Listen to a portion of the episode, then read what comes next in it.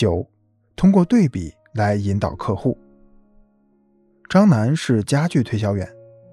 一次，一位客户前来购买家具，在张楠的介绍下，客户选中了一套欧洲风情的高档家具。客户对那套家具非常满意，但是当罗丹报出三万元的价格时，客户皱起了眉头。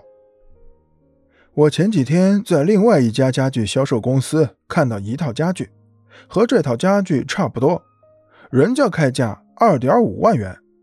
为什么同样风格的家具，在你们这里就贵了很多呢？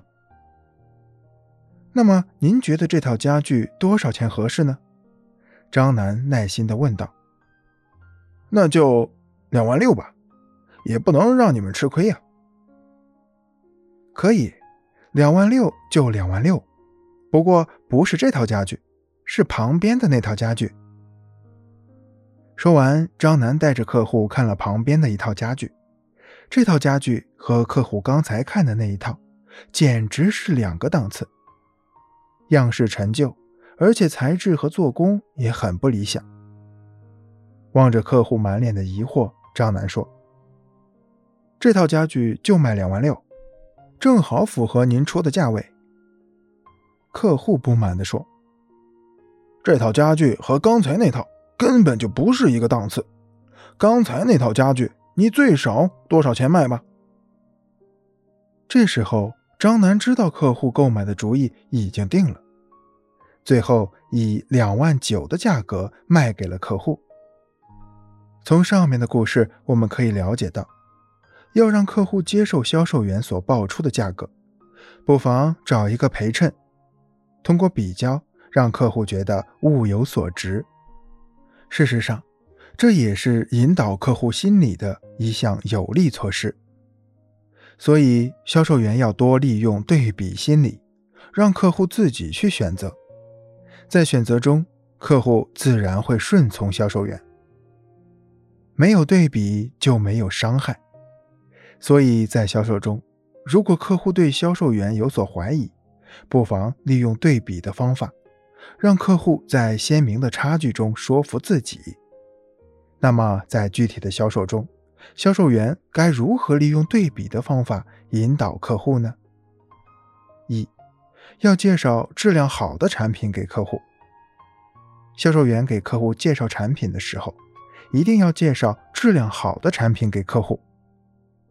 相对于价钱的高低和质量的好坏，客户一般都希望买到。质量好的产品，所以销售员给客户介绍产品的时候，一定要介绍质量好的产品。质量好的商品价格相对会高一些，这就是客户的矛盾所在：既想买质量好的商品，又希望价格会便宜一些。事实上，这是不可能的事情。在这种情况下，销售员要通过对比，让客户明白。一分钱一分货，客户都不希望使用低级产品，在这种心理作用下，让客户主动加价，实现高价销售的目的。二，相比较的产品要建立在统一的性价比基础之上。销售员利用对比的方法，让客户觉得物有所值。但是前提必须是建立在统一的性价比的基础之上，也就是说，在功能和价格差不多的两件商品间做比较。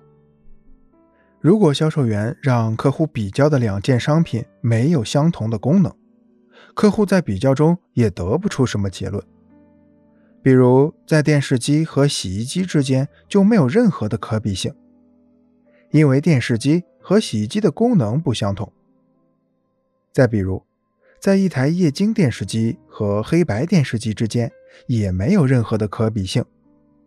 尽管两件商品的功能有些相同，但是两件商品几乎属于两个概念，客户在比较中也不会得出任何的结论。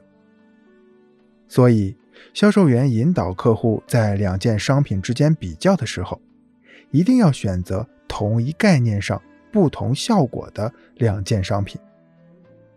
三，相互比较的产品要有明显的差距。销售员在引导客户比较的时候，要选择两件有明显差距的商品，因为有明显的差距，客户一看就能知道哪个好，哪个次。比如前面故事中的两套家具，客户一看就能明显的感觉到差距。因为有功能和质量上的差距，所以才能接受价格上的差距，才能用事实对客户起到一定的说服作用。